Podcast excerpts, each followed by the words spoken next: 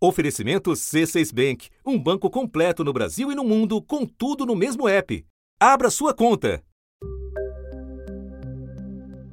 Mais da metade das capitais brasileiras está com a taxa de ocupação de 80% ou mais nas UTIs da rede pública para a Covid-19. 91% dos leitos de UTI para tratar esses pacientes em todo o Ceará estão ocupados. Do Ceará, a gente vai para o Piauí, lá para Teresina, onde a taxa de ocupação de leitos de UTI para Covid chegou a 100%. Hoje. Natal está sem leitos de UTI para Covid na rede pública. O Paraná registrou hoje a maior taxa de ocupação de leitos de UTI exclusivos para Covid desde o começo da pandemia 92%. A situação é mais grave na região oeste, com 97%. O estado de São Paulo, infelizmente, registrou um recorde de internados em UTI desde o começo da pandemia. O estado de São Paulo registrou, então, nesta segunda-feira, 6.410 internados em UTIs. É o maior número desde o início da pandemia, superou, inclusive, o dia 15 de julho do ano passado. Alta nas hospitalizações em vários estados. Média móvel de mortes diárias acima de mil há mais de 30 dias. Em meio à piora da pandemia no Brasil, ao menos uma boa notícia. A Anvisa acaba de aprovar o uso definitivo da vacina Pfizer BioNTech no Brasil. É o primeira, a primeiro tipo de autorização desse tipo, né? Em que você pode fazer o uso definitivo de uma fórmula contra a Covid-19. Mas persiste um grande empecilho. O problema é que essa vacina ainda não está disponível por aqui e não foi comprada pelo governo federal. A vacina da Pfizer já é utilizada em 52 países. Da redação do G1, eu sou Renata Loprete e o assunto hoje com Natuza Neri é o que muda com o registro definitivo da vacina da Pfizer no Brasil. Porque mesmo com quantidade de doses insuficiente para imunizar a população, o governo federal recusou as ofertas do laboratório. Quais as saídas em discussão e o estado da vacinação no país? É o que eu vou conversar com dois convidados neste episódio. Daniel Dourado, médico e advogado do Centro de Pesquisa em Direito Sanitário da USP. E antes, falo com a jornalista Mariana Varela, editora do portal Drauzio Varela e pós-graduanda da Faculdade de Saúde Pública da Universidade de São Paulo. Quarta-feira, 24 de fevereiro. Mariana, você pode explicar o que, que a Anvisa decidiu nessa terça-feira e qual a diferença quando a gente compara com a autorização dada às vacinas Coronavac e da AstraZeneca? A Anvisa aprovou o registro definitivo né, para a vacina da Pfizer, foi a primeira autorização desse tipo na América Latina. E o que, que muda? Uh, qual é a diferença entre o registro definitivo e o registro para uso emergencial? O registro para uso emergencial permite que as vacinas que tenham recebido esse registro sejam aplicadas aos grupos prioritários, né, aos grupos que estão em riscos, e a vacina não pode ser vendida, né, a vacina que, é, que recebe o registro para uso emergencial. Já o registro definitivo que a Pfizer recebeu permite a comercialização de doses. Né? A farmacêutica pode vender e aplicar em toda a população, no caso da Pfizer, população acima de 16 anos. A decisão se baseou nos estudos de fase 3 em diferentes países. Um total de 44 mil pessoas, 2.900 só aqui no Brasil. A vacina apresentou eficácia de 95% e foi a primeira a ser aprovada de forma emergencial no mundo. Agora, Mariana, a gente tem, no entanto, um problema anterior. Nós não temos dose da vacina da Pfizer disponíveis neste momento no país. Você pode relembrar a quem nos ouve por que, que nós não temos? A Pfizer tentou negociar com o Brasil, né? ela já tentou negociar a venda da vacina antes mesmo dessa vacina não tá, ainda estar tá disponível, né? não estava disponível ainda, ela já, já tentou negociar com alguns países desde junho de 2020, né? E ela já foi fechando acordos de compra mesmo antes da vacina estar tá pronta. Ah, o Brasil era um desses potenciais compradores, né? A Pfizer ofereceu 70 milhões de doses ao Brasil e o Brasil não fechou, segundo o ministro Pazuello, por causa das cláusulas leoninas, segundo o ministro. A primeira vez que a Pfizer ofereceu vacina ao Ministério da Saúde foi em junho do ano passado. Desde então, o governo vem resistindo a alguns pontos do contrato, entre eles a isenção de responsabilidade sobre possíveis efeitos colaterais. Uma exigência que somente Brasil, Argentina e Venezuela se negaram a aceitar. Só que os outros países que fecharam acordo com a Pfizer aceitaram essa, essa cláusula e as outras cláusulas também. Então, o que aconteceu foi que o Brasil ficou para trás, não comprou as, as doses. A gente tinha um problema também que de logística aí, a vacina da Pfizer no início precisava ser armazenada a menos 70 graus, então a gente num Brasil com poucos freezers, num país com poucos freezers como o Brasil, isso seria uma dificuldade né, na logística. Só que a farmacêutica agora provou que a vacina deles é amiga de congeladoras comuns. As doses ficariam estáveis a até 15 graus negativos por duas semanas.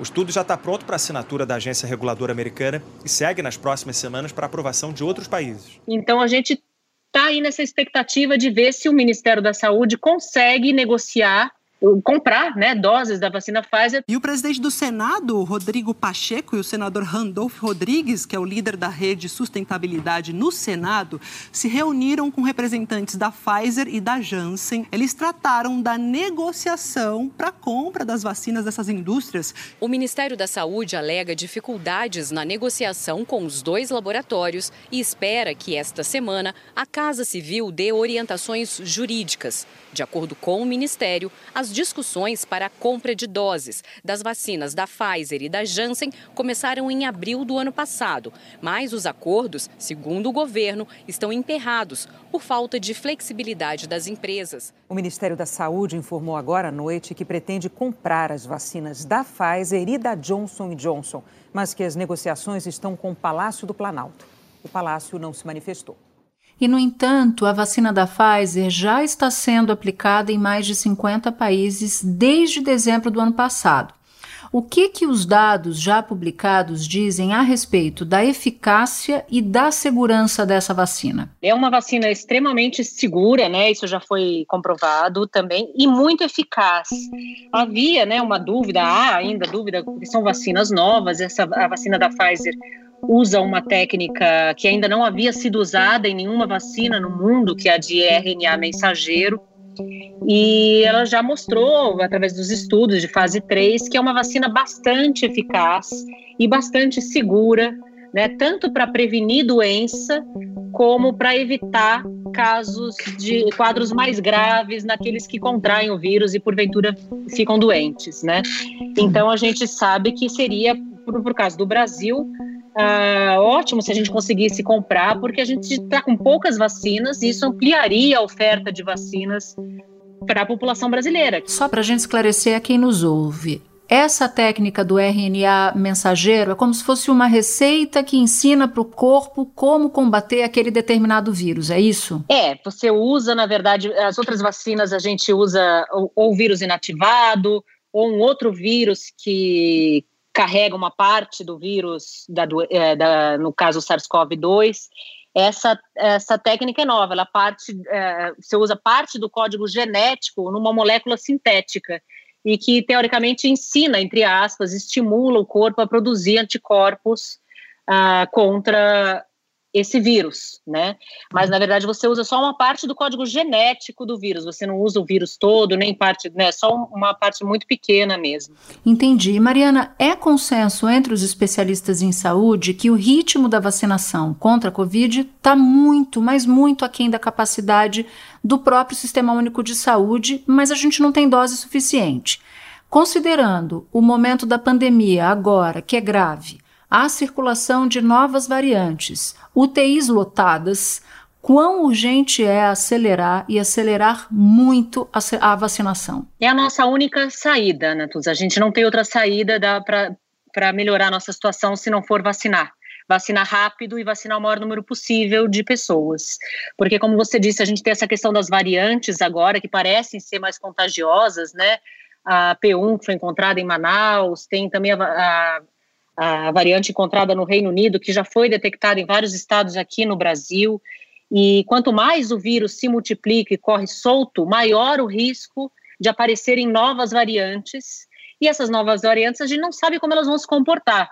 Né? Elas podem ser mais contagiosas, elas podem ser mais letais, elas podem ser mais letais e mais contagiosas, elas podem ser inócuas, a gente não sabe. O primeiro-ministro britânico Boris Johnson disse que, além de se espalhar mais rapidamente, parece haver algumas evidências de que a variante britânica poderia estar associada a um grau maior de letalidade. Então, quanto mais a gente deixa o vírus correndo solto, se multiplicando, maior o risco de variantes surgirem. Mariana, muito importante o seu apelo. Eu já termino agradecendo demais pelas suas informações, por dedicar o seu tempo ao assunto. Um ótimo trabalho para você e boa sorte para todos nós. Muito obrigada, Natuza. Foi um prazer. Daniel, a Pfizer enviou à Anvisa o pedido de registro definitivo há menos de 20 dias. A resposta pode surpreender pela rapidez, mas tem uma explicação para isso, né? Sim, a Anvisa incluiu um novo tipo de procedimento para registro uh, no mês de novembro do ano passado, uh, que foi o chamado submissão, a chamada submissão contínua de dados. Até então, as vacinas eram uh, feitas por registro que demorava meses, né? E a Pfizer foi uma das primeiras que enviou o pedido de submissão contínua. Isso significa que a Pfizer já enviou dados para a Anvisa há três meses. Desde agosto do ano passado, a Pfizer vinha realizando testes da fase 3 aqui no Brasil e passou a apresentar documentos e informações à Anvisa, a chamada submissão contínua. No dia 6 de fevereiro, o laboratório pediu o registro definitivo da vacina.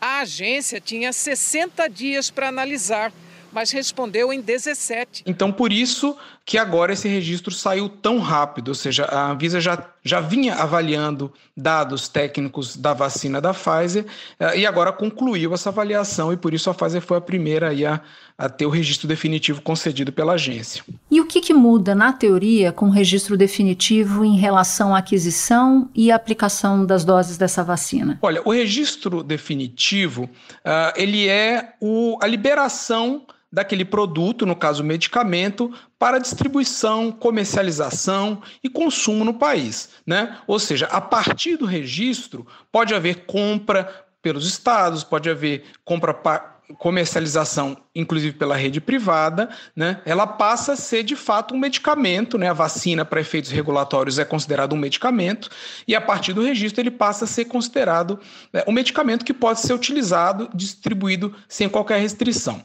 A diferença até agora é que as vacinas que foram liberadas pela Anvisa foram liberadas com um procedimento específico criado pela Anvisa no final de 2020, que é a autorização para uso emergencial, né? Esse procedimento ele foi especificamente criado pela Anvisa apenas para vacinas, né? e neste caso, a Anvisa definiu que a autorização para uso emergencial seria dada para algumas vacinas apenas para uso na rede pública. Então muda uh, o cenário, porque a partir deste momento as vacinas elas uh, que passam a ser registradas com registro definitivo, elas não estão mais sujeitas àquelas limitações de autorização de uso emergencial, passam a ser, de fato, vacinas que podem ser usadas sem qualquer restrição pela legislação atual. Uma das ideias em discussão seria liberar a compra por empresas depois da imunização dos grupos prioritários. Como é que você avalia essa possibilidade? No cenário atual, isso está distante de acontecer neste momento. Porque é, os grupos prioritários da última atualização vão ser necessárias aí pouco mais de 150, 154 milhões de doses. Né? É, no momento, ainda não temos nem 10% disso. Né? O Butantan começou a distribuir agora mais 5 milhões de doses. Então está muito distante de chegar a essa quantidade de doses suficientes para vacinação dos, dos grupos prioritários. Mesmo considerando o cenário aí mais otimista do cronograma do Ministério da Saúde, isso só vai ser alcançado alcançado ali provavelmente meados de junho, considerando né, o cronograma apresentado pelo Ministério, se ele for de fato cumprido à risca. Após isso acontecer, é possível né, que haja aí alguma medida para comercialização, porque aí já estamos considerando um cenário futuro em que as pessoas né, dos grupos prioritários já estarão todas imunizadas. Então, neste momento, aí passa a ser algo mais parecido com uma campanha de vacinação tradicional. Como é uma campanha de vacinação? O Ministério da Saúde primeiro compra as doses né, e depois a rede privada pode adquirir, porque quem precisa da vacina já tem aquela vacina distribuída pelo SUS. Não é o cenário atual. No cenário atual, é, isso precisa acontecer antes. A gente ainda não tem aí esse projeto de lei, né? A gente tem aí uma declaração do presidente do Senado, ainda não sabemos de que fato, eh, de que maneira isso vai ser encaminhado uh, no Congresso. Que é a questão da possibilidade da iniciativa privada. Pessoas jurídicas de direito privado possam adquirir a vacina, mas no próprio projeto há ali uma trava que é enquanto não houver a vacinação das prioridades nacionais dentro do Plano Nacional de Imunização, a aquisição pela iniciativa privada deverá obrigatoriamente é, destinar o produto dessas aquisições para o Sistema Único de Saúde. Mas uh, me, me parece que no momento atual, pelo menos até haver essa quantidade de doses aí pelo menos a 150 milhões, no mínimo, qualquer vacina que for adquirida, ela tem que ser imediatamente incorporada no Programa Nacional de Imunização. Não tem outra maneira agora de vacinar a população se não for gratuitamente pelo SUS em fila única. E Daniel, nesta terça, o Supremo Tribunal Federal formou maioria para liberar a compra de vacina diretamente por estados e municípios, caso o governo federal não cumpra o Plano Nacional de Imunização ou caso as doses previstas no plano sejam insuficientes. E aí eu te pergunto: quais podem ser os efeitos de aquisições descentralizadas e se você vê a chance de se criar uma competição entre estados. Acho que vale primeiro a pena chamar atenção para o inusitado dessa decisão do Supremo Tribunal Federal. Né? Ela uh, referenda uma liminar que foi dada pelo ministro Lewandowski numa ação de dezembro. O que está dizendo o ministro Ricardo Lewandowski nesta decisão? Ele está afirmando que estados, municípios e que o Distrito Federal que eles podem sim ir atrás desta vacina com algumas condições. Uma, se o plano de imunização apresentado pelo governo federal não tiver doses suficientes para atender toda a população.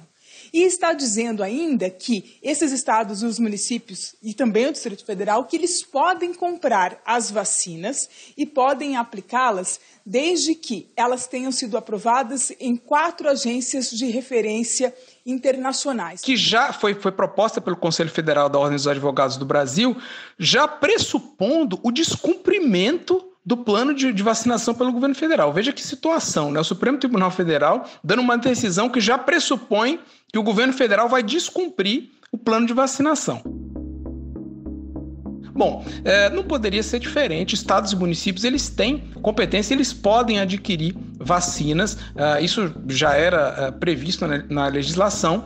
Uh, o Supremo Tribunal Federal confirmou essa prerrogativa dos entes subnacionais, estados e municípios. Né?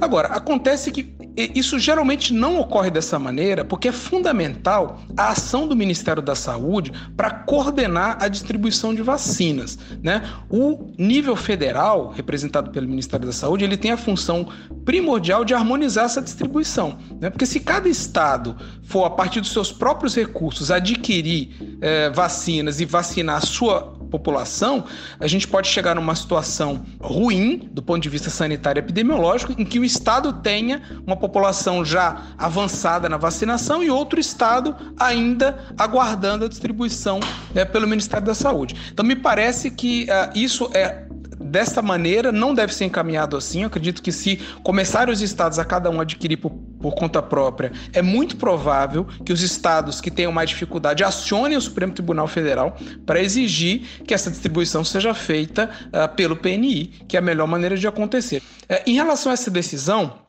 vale a pena mencionar que o, o STF ele, ele usou aquele dispositivo da lei que dá até 72 horas para que a Anvisa se manifeste uh, se houver registro em agências uh, estrangeiras. O, o, Supremo Tribunal Federal fala em agências renomadas, né? São aquelas agências que estão previstas uh, na lei. Ou seja, as vacinas que estão apenas com autorização para uso emergencial em agências estrangeiras, a Anvisa não considera que é obrigada ainda a dar essa autorização. Ou seja, pode acontecer de em 72 horas a Anvisa se manifestar pedindo mais prazo ou eventualmente até alegando que não há o registro definitivo. Então o que a gente precisa esperar é que pode haver governos aí tentando diretamente adquirir vacinas sem registro e aí sem registro definitivo em outras agências e sem autorização. Isso pode criar aí também uma outra confusão aí, um outro embrólio jurídico a ser definido pelo Supremo. Já que a gente está falando de Supremo, eu queria ouvir o teu parecer sobre o seguinte. Depois da notícia da aprovação do registro pela Anvisa, políticos e especialistas em saúde voltaram a cobrar que o governo federal compre doses da Pfizer.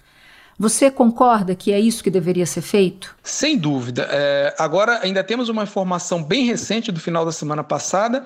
A Pfizer divulgou é, que a vacina tem alta eficácia com apenas uma dose. Outro estudo, revisado por cientistas independentes, mostrou que uma única dose da Pfizer BioNTech já seria 85% eficaz contra casos sintomáticos de Covid duas semanas depois da injeção. É uma vacina muito boa, né? É uma vacina que ela pode ser distribuída e, principalmente, é, sabendo do cenário em que há escassez de vacina, qualquer vacina que puder ser adquirida, ela tem que ser buscada pelo governo. Eu tenho dito, uh, neste momento, a vacinação é um direito fundamental do cidadão brasileiro, né? O, o Estado brasileiro, e aí eu estou te falando, governo federal, estadual e municipal, tem obrigação de perseguir todos os meios para garantir o direito à saúde da população, e neste momento o direito à vacina é um direito fundamental. Então, se o laboratório Pfizer tiver essas vacinas para entregar, porque esse também é, é, um, é um gargalo, né? Tem laboratórios que não têm não tem condição de entregar as vacinas. Se ele tiver essas vacinas para entregar, é, os governos eles têm a obrigação de buscar.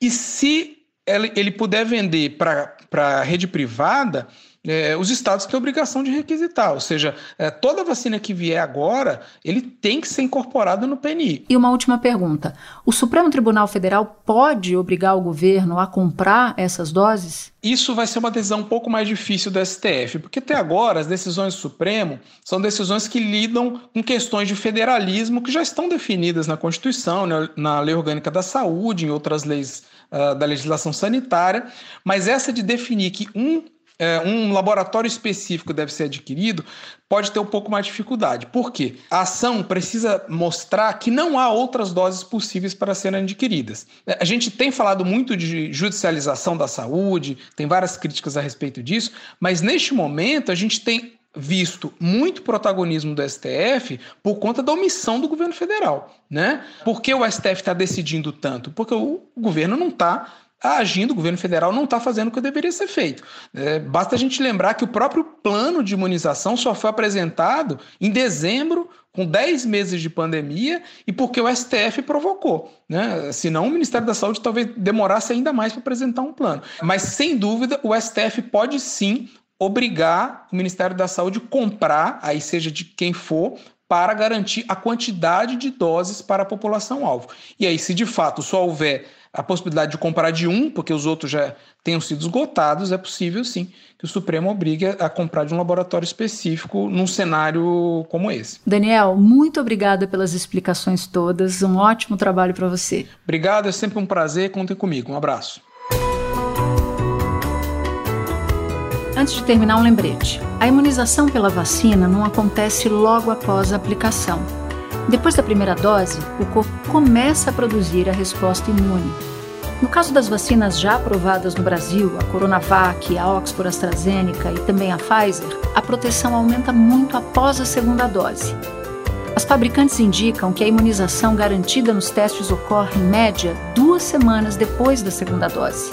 Então, mesmo depois de se vacinar, é importante manter os cuidados de sempre. Fique distante dois metros de outras pessoas, sempre que isso for possível. Use máscara e higienize as mãos. Este foi o assunto, o podcast diário disponível no G1, Globoplay, Google Podcasts, Apple Podcasts, Spotify, Castbox, Deezer e Amazon Music. Nas plataformas digitais de áudio dá para seguir a gente e assim não perder nenhum episódio. Eu sou Natuzaneri e fico por aqui. Até o próximo assunto.